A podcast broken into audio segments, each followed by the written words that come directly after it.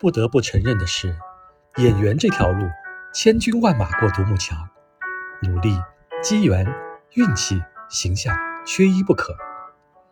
凯拉奈特利虽然并非科班出身，但她在演技一面着实有些天分。凡是合作过的导演都夸她天生明星相，老天赏饭吃。她脆弱又坚强，不喜社交，却在人际复杂的好莱坞成为了人人都爱的英伦甜心。她曾有朗读困难症，却竭尽全力在每一次演出时将角色的肢体及行为演绎得恰到好处。有记者问：“你十八岁出演《加勒比海盗》一举成名，什么感受？”